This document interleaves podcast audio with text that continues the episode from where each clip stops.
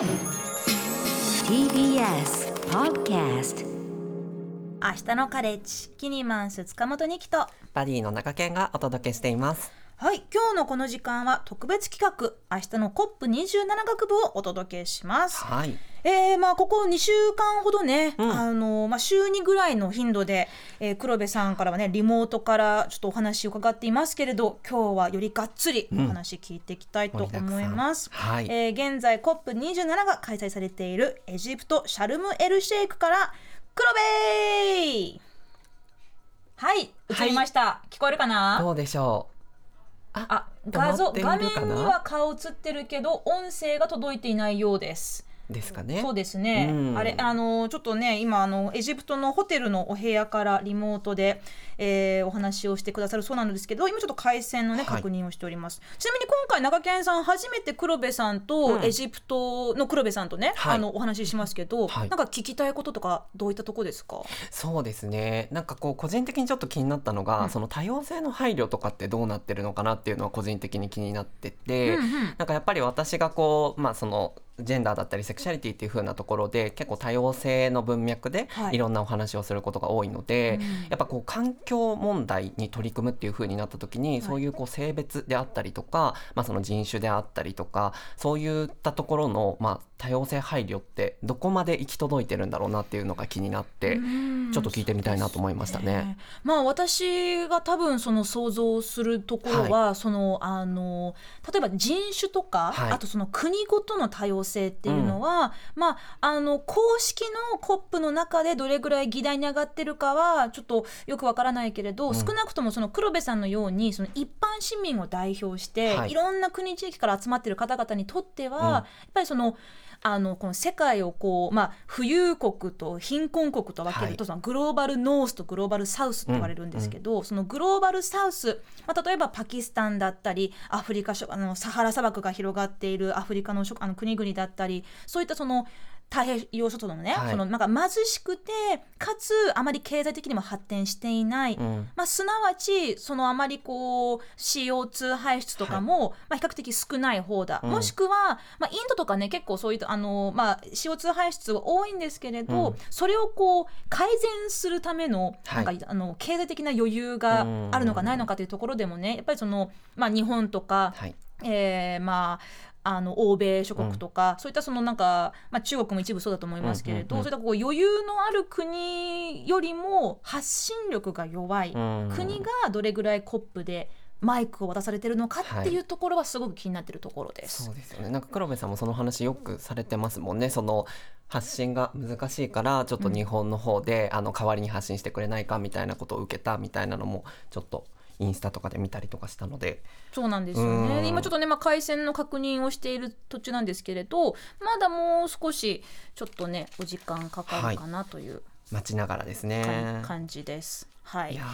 えーそうなんですよ。であのここにさあのスタジオに、えー、と数週間ほど前からね、はい。あのまあ、TBS ラジオのお墨付きではい。置かせてもらっております、クライメイトクロック。クライメートクロックというのがあるんですけどこれちょっと実はあの、まあ、先日お昼の番組で、はい。ちょっとこうあのあつあの話が上がってたんですけれどここにねドンってありますもんね。そう。でまあ今ねちょっとこう、まあ、映し映し出されてる数字が、はい。えー6年と247日2時間34分58秒57秒と切っていますけれど、まあ、これ何のカウントダウンかというと、まあ、ここにねちゃんとあの分かりやすいペライチが、はい。置いてあるんですけれど、ね。うん。この時計は地球のタイムリミットです。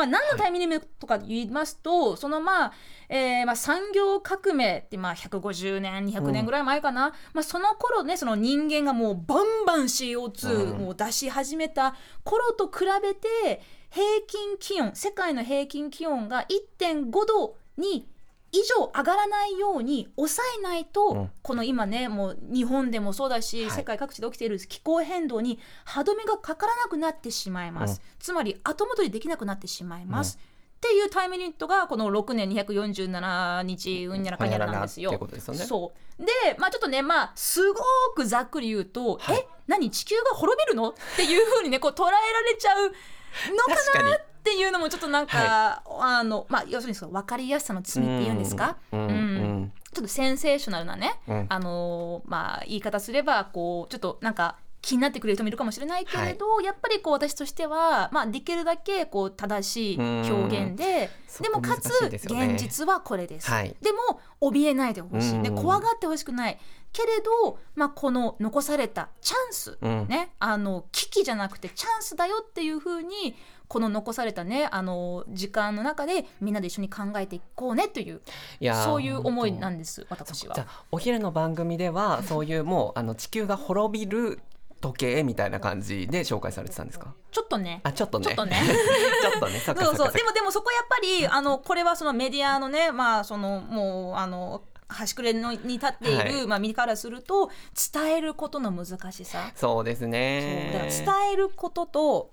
あの、はい。伝わるって違うじゃないですか、うん。私は伝えてるつもりだけどなんか相手には伝わってないっていう。そう。あ黒部さん。黒部さん音で音が復活したそうです。来てますか？ちょっと声かけてみましょう。黒部さん聞こえますか？聞こえます。すいません。いえいえ大丈夫ですよ。はい、そちらのあのホテルの Wi-Fi 状況大丈夫ですか？はい、大丈夫です。ちょっと朝から調子悪くて、うん場所変えてみたりしたんですけど、すみません。じゃあ音声だけでお願いします。はい、こちらこそよろしくお願いします。はい、今回はね、中堅さんも一緒にうんエジプト COP27 のお話いろいろ聞けるということですけれど、もうねあの今回11月6日から18日にかけて。もうすでに12日が経過していますけれど、はいまあもうお疲れとか溜まってるんじゃないでしょうか？そうですね。でも思ったより日本にいる時よりすごい元気で、まあ自分でなんでか考えてみたら多分コップだけに集中してるのでいろんなこと考えずに自分の関心のあることだったり今まで日本で取り組んできたことが海外ではどういうふうに取り組まれてるのかみたいなすごく関心があることに集中できてるので毎日楽しくて一日休日あったんですけどその日も会場行こうかなって思ったぐらい元気です。すごいハッスルハッスルしてますね。本当にアクティブですね。ね えであのー今回もうコップあれ明日で終わりでしたっけ？一応明日で終わりの予定なんですけど、でもちょっと会議伸びるかなっていう予定予定とかもう噂も聞いてるので、まあ、2日ぐらい伸びても大丈夫なようにあの止まってあるので行くかもしれないです、まだ。へえそんなにこうあの日程通りに行かないこともあるんですね、そうなんですよ。こう会議の中でこういろんな条約とかその COP27 のこう決まったこととか出すんですけど一刻一刻あの一文ずつ確認していったりするので、はい。そこでいやちょっと待ってこれをもうちょっとこう禁止するとか廃止するじゃなくて、まあ、廃止を目指すとかにしませんか？みたいなことをずっと話していってどんどん日にちが伸びてしまうっていうのが毎年の流れではあります。うんまあ会議あるあるあるあるですね。なんかね。まあでも逆にね、うん。もうここでもう終わりだからはいじゃあ話中途半端に終わっちゃいましょう、うんうんにならないのはねいいと思うんですけど、丁寧さゆえのっていうところですよね。いやなんかこうちょっと聞いてみたいなって思ったのがこう実際にやっぱり行ってみて感じることってある気がしていてなんかこう行ったからこそ感じられたなとかなんか行ってよかったなって思えたような出来事ってありましたか？そうですね。あのアクション若者とか NGO の方主催のアクションが、まあ、うん。ちょこちょこ見られるようになって、昨日も11個も1日の中でアクションあったんですけどその場の連帯ってすごくみんなソリダリティっていう言葉を使うんですけど、うん。日本語に訳すと連帯。みんなでこう一緒になってやっていこう人種とかどこの国の人だとか、まあ、年齢とか関係なく連帯していきましょうっていうのを、まあ、オンラインとかでその様子を見ることはできてもやっぱりその場の空気って全然感じられなかったり、あとははそのアクション。日本にいると何かアクションがありましたよっていうことはまあ聞いたり、まあ、例えば絵画がこう環境活動家によって、まあ、こうあってみたいなニュースはい。があったりもしたんですけど、うん。こうトマトジュース投げてみたいな、でもそういう出来事だけじゃなくてその背景にどういう思いがあるか。でその人自身がどういう経験をして今この場でアクションをしているのかっていうことだったり、まあ、例えばこの人がスピーチをするようにみんなでこの人前に押し押していこうみたいなその協力してる部分とかもあったりしてこうアフリカの方だったり女性の方だったり先住民の方の声をより被害を受けている先住民の方とかそういった方の声を聞けるようにこうヨーロッパ圏の人が一歩下がってその人たちが前に出れるようにしたり先頭をそういう人にしてマーチをしたりっていうのも、その場にいたからこそ気づけたポイントだったなと思います。へえまあその今ね黒部さんがおっしゃってたの連帯っていう言葉。なんかちょっとこう日本語だとねまだちょっとこうすごく硬い、うん、強めのねね。なんかこう鉢巻き巻いて、はい。なんか「えいえいおう」みたいなうん。ちょっとそういうイメージがある言葉かもしれませんけれど結構まあね見渡す限りですけれどその外国のさまざまな市民運動では、うん。よくね使われるようになってきた、まあ、あのソリダリティっていう言葉で,、でそこにはこうみんなが平等に声を上げるのではなくてもともと今のその社会システムでまあちょっとこう下駄を履かされていた属性の人たち、まあ要するにマジョリティ側の人たちがあ私は下駄を履かされていたんだということにちゃんと向き合って、でまあ下駄を履くことができなかった。なんならもうもっとこう地面の中こう穴に穴の中にね、はい。もうあの入れられてた人たちをこうまあ引っ張り出して、うん。あなたが前に出てあなたが喋って、うん。あなたにも発言権はあるはずだっていうことをやってるっていうのは今の黒部さんの話を聞いて、うん。あそうやってこうなんだろうな本当の意味の民主主義はい。っていうことが、まあ、少なくとも COP に集まっている方々のその、まあ、一般市民の集いの中では行われてるんだなって感じますけれど。だけどねで逆にその会議室の方まあ、あの黒部さんたちがね、まあ、入れるところ限られてると思うんですけれど、まあ、各国の首脳でしたりさまざ、まな、えーまあ、環境大臣今日本からもね環境大臣が行かれてますけれどそういった会議室の中ではどれぐらい民主的にフェアに話し合いが進められてるかうん。ご存知ですうんか、そこに関しては本当にこう今回のテーマではないですけど本当に全然会場の中とそのあ外で行われてるアクションとでは全然違くて、うん私たちが見に行けるこうそこまであのもう総理とかそういうレベルではないにしろ、まあ、なんか大臣だったり環境省だったりとかその国で気候変動対策とかを、まあ、企業とか国として進めている方がやっているセミナーとかは割と誰でも見れたりするんですね。でそれを見に行くとやっぱり男性でスーツを着て、っていう方がもうずらーっと並んでいて話し合いをしたり自分の会社の、まあ、こう宣伝をしたり。でその後はもうみんなでアクションの後はこうありがとうとか言ってこう仲良くなったりとかするんですけど、うん。名刺交換タイムが始まったりと わかやっぱりそうそうだよねって。ルそうなんだよなって思ったりあとうん。大きいプレナリーと呼ばれる会議室があって多分皆さんがよく COP の会場のニュースを見るときに目にする会議場も一応入ることができて、うん。まあ、行ったんですけど先ほども言った通り一文一文それでいいのか確認するんですね。うん。一刻一刻。はいじゃあ次インド。はいじゃあ次フィリピン。次日本とかで。はいではい大丈夫です。みたいなのをやったりしていて、うん。えこのスピード？みたいな思ったりもしてすごく大事なことではあると思うんですね。みんなで合意する条約だったり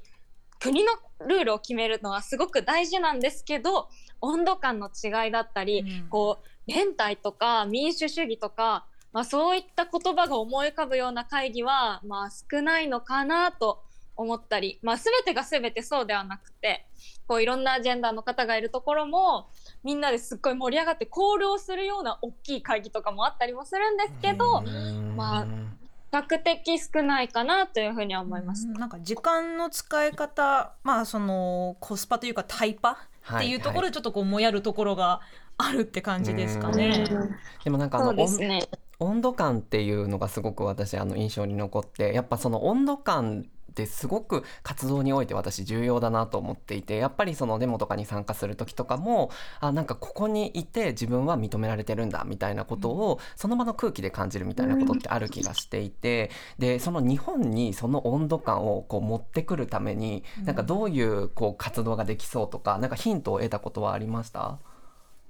確かになんかいろんなアクション見ていてみんなでダンスの練習してからアクションしたりとか、まあ、こうクリエイティブなことをしてたんですけどじゃあこれ日本でできるのかなとか、うんうん。スピーチの合間にコールをしてつないだりとか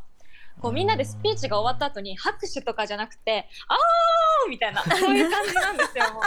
そう実はねちょっと今回、えーそう黒部さんがねあの現地でちょっとこう撮ってくださったちょっとあの音声の方もね、はい。ちょっとこの流れで聞いていこうかと思うんです。けれど、えーっとまあその許可証がなくてもね入れるゾーン、まあ、制限された条件の中であるんですけれど、まあ、今回の COP27 で行われた、えーマーチアクションの様子をちょっとここで流してみましょうか。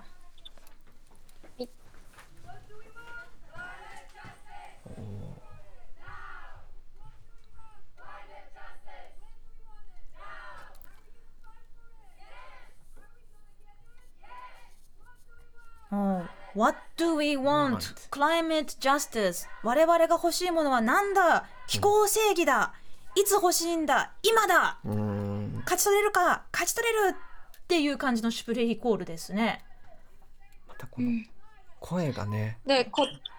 このアクションはあの誰でも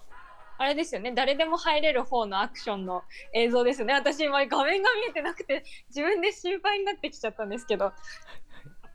あ歌い、歌い出すんですねここでみんなで。はい。なんかこういうそのリズム感がすごくあってでなんかそうやっぱり声が若いですね皆さん。そうでしかもあのやっぱりうんうんうん一体になってる感じというか、声が一つになってるっていうのがこう声からも熱量が伝わってくるっていうのがすごく、うん、なんかこの現場の感じがわかりますね。ねえで、えーそしてね今回、えー、コップの中で一番大きかったマーチの様子も、えー黒部さんちょっと音声取ってきてくださいました。はい。すごいなんか結構人が集まってる感じですけど黒部さんこの時何人ぐらい集まってたかわかりますか？そうですね具体的な人数まではあの出ていないんですけどもう辺り見渡すとすっごいたくさんの人で、まあ、数百人とかじゃない規模数千人の規模は集まってたんじゃないかなと思います。でここでの、えー、とマーチのその主張というのは、例えばプラカードにはどんなことが書かれてたんでしょう？それが本当にみんな統一感がいい意味でなくて例えばアフリカにこれ以上石炭火力だったり影響を及ぼすなっていうメッセージもあればこう植民地とか、まあ、こう先住民の方たちのこう自分の緑とか自然をこれ以上破壊したくないとか、うんこう未来の世代にって掲げてる人もいるし、まあ、ロスダメージ今回の COP のテーマの一つでもある損害と賠償を求めるようなプラカードでそれがこういろんな場所によってコールも違えば言っている人も違くてはい。でも最後に一つの広場みたいなところに集まった時にこうみんな私たちこれが民主主義なんだっていうコールをみんなで声を合わせてやったり、うんまあ、スピーチをしてる人に対してみんなでまた「わー!」ってなったりもうそこの本当に連帯というかソリダリティは本当にすごかったですね。うーんなんかそのこういった集会でね何かをこう訴える何かを求める時って大抵なんか一つこうまあわ分かりやすいね、はい。こうフレーズとか共通の、まあ、主張とかがあると思うんですけれど、まあうん。黒部さんそのいい意味でねもうみんなバラバラだったっていうふうに言ってますけど、まあ、それだけね今回のこの、まあ、気候変動気候危機うん。というね、ふうに言われているタイミングでもうちんたらやってるんじゃないよというね、あのまあ、その去年のグラスゴーでの COP26 では、まあ、グレタ・トゥンベリさんがね「はい。まあ、No more blah blah blah、うん。もうこうおべんちゃらしてる時間はもう終わりだって、もうじ実行するタイミングだっていうふうに訴えてましたけれど、まあ、その肝心のやっぱりね、まあ、これだけどんなにどんなにその一般市民の方々がもう何千人の規模で集まってこう声を高く叫んでも結局ね募るところ現実ではこう最終的な決断というのをするのは、まあ、いわゆるスーツを着たはい。偉い人じゃないですか。で、まあ、あの黒部さんたちもね、あの東京のえ小池百合子都知事がそちらにいらっしゃったところをねあそうこう突撃インタビューをしようとしたそうですけれどどうでしたか、小池さんの反応は。それがあの「こんにちは」って言って日本から来たんですけど東京の若者なんですけどってお声掛けしたんですけど、まあ、すぐにこうかわされてしまってで、まあ、忙しいのかなとか思ったらその後テレビの取材は受けていらっしゃったんですよ。でえ私たちの声は聞いてくれないんだと思いましたし、うん。でもまあ一個思ったのは、うん。その小池さん小池都知事がしていたこう登壇していた場も何か新しいことをみんなで話し合うっていうよりこんなに素晴らしいこと東京はしていますよって言ってみんなで拍手して終わりみたいなものでなんかそういっ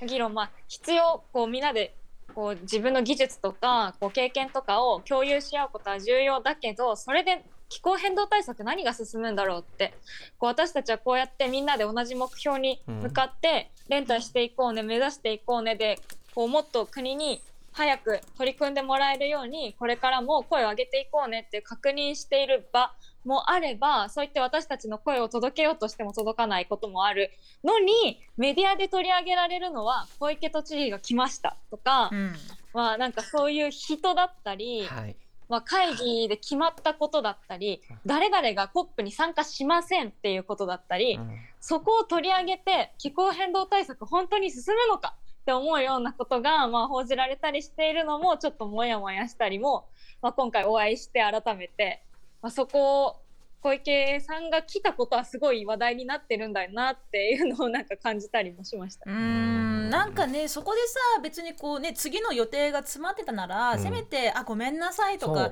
一言ぐらいねちょっと「あ東京から来たのね」とか、うん。そういう反応わ私だったら欲しかっただろういなってやもう思うんですけど。間違いないですよね、うなんかせっかくこう同じ日本でこう来てっていう風なところでねなんかここから連帯それこそしていきましょうっていう風なやり取りがあったら、うん。きっとまたモチベーションも上がる人もいるだろうなって思いますし、まあでもなんか今回のその COP はね、まあ、その他の国のあのジャーナリストのあの人が言ってたことなんですけどなんか本当にもうあの展示会のような雰囲気だったっていうふうに言われてるところもあっうん。つまりその今あの黒部さんがおっしゃったようにそのうちの国の技術はこんなことができますとか、うちの会社はこんなテクノロジーで、えー持続可能な未来を作っていきますっていう、こうなんかアピールをする場所で、うん。まあ、名刺交換とかしたり。っていう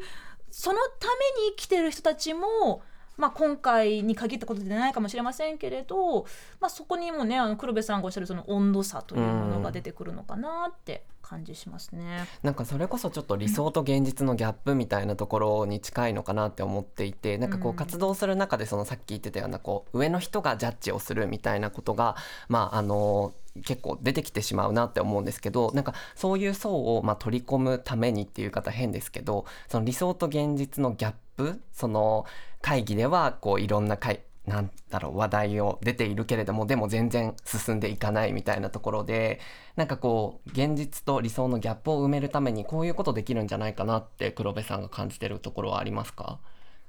そうですね。なんか他の国だったり、まあ、日本のパビリオン内でもあったりもしたんですけどそういったこうスーツを着た方がいっぱい集まるような会議の中に少しずつでも若者の枠だったり、うんうん。こう女性が入ってきたりっていうのは見られるようになってきていたのでやっぱりそういった機会をもっと増やすそういった枠を増やしてもらうっていうことはすごく大事じゃないかなと思っていて。はい今回も私たちい私が今回活動の中で行かせてもらってるんですけどその活動してる他のメンバーが登壇をする機会があって日本のパビリオンの中で、うんその時にこのパビリオンは本当に新技術とかがたくさん展示されてるけどでもなんか新しい技術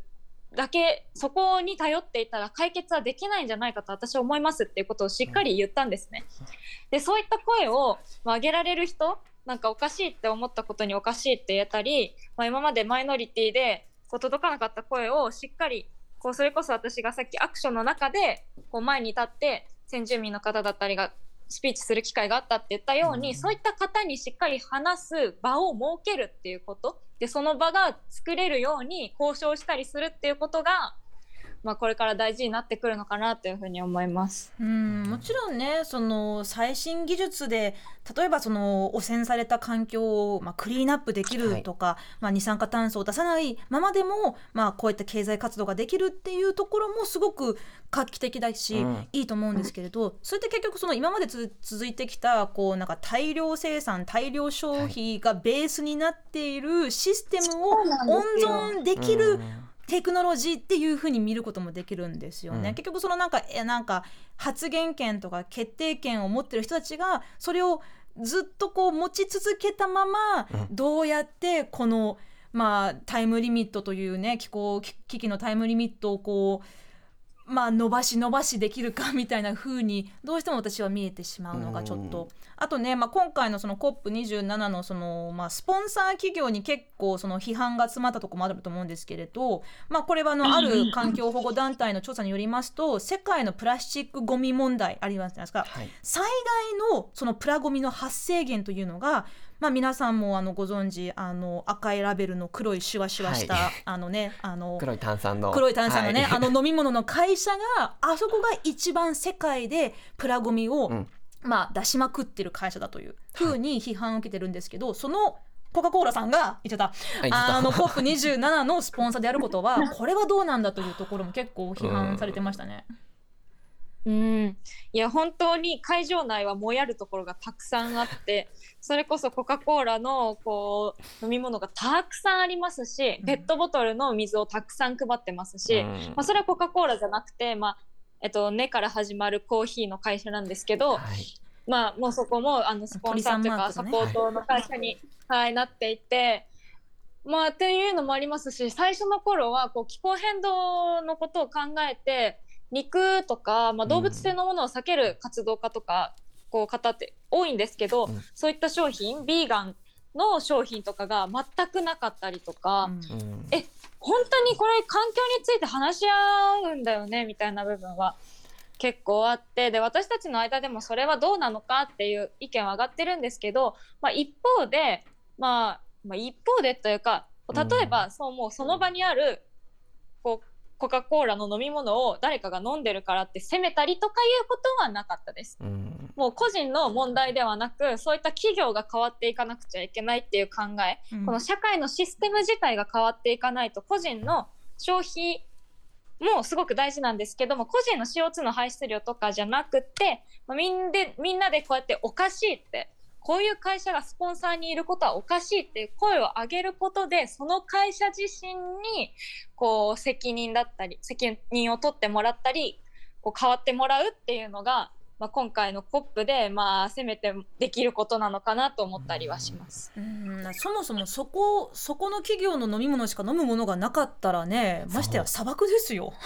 砂漠のリゾート地でねそんなあの何千人もの人が集まってる中でそれしか飲むものがなかったら飲むしかないじゃないですかね。いや本当そうだからなんかやっぱいろんな人が参加しやすいかどうかっていうのもすごく大事だなと思ってて、さっきのビーガンメニューの話もありましたけどじゃあ食べるものないですみたいに言われてるようなものじゃないですかそのビーガンの方にとっては。でいろんな方がこう参加さ参加できるような状態になるためにこう参加いろんな人が参加できるような配慮っていうのはなされていたのかそれともあ不十分だなって思ったのかっていうところが聞いてみたいなと思ったんですけど。ですね。はい。あのすっごい対応が早かったっていうのは印象的で、まあ、最初はそれこそ本当にもういろんな人が困るような状況がいろいろあったんですよね。例えばトイレも多目的とかこうジェンダー問わないトイレとかがなかったりして、うん。まあ、それも問題になってましたしその飲み物だったり食べ物だったりの問題もすごくみんなでこれどうなの？って言っていたら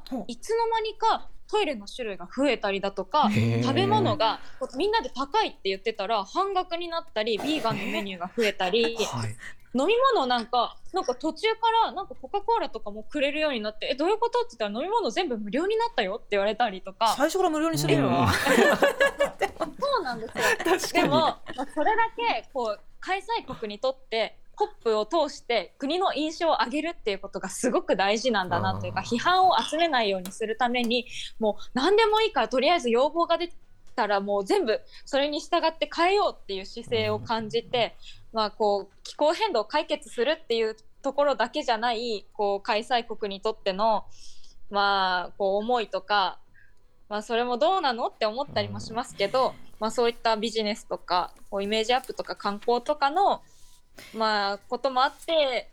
まあ、そういう風な対応になってるんだなって思いますね。やっぱりね一番叶えてほしい要望は石炭石油火力に頼るなというところですからね、そこを叶えてくれるかどうかっていうのはちょっとまあここからのねあの、まあ、見どころというかまあ本当にもう COP27 も終盤に近づいていますけれど、まあ、あのじゃあ黒部さんは、あのまあ、最終日までエジプトに残って、はい。でまあ、来週には帰国されるということですので、まあ、それまでね、くれぐれも体調に気をつけて、はい、また日本に帰ってきたらお会いできるのを楽しみにしています。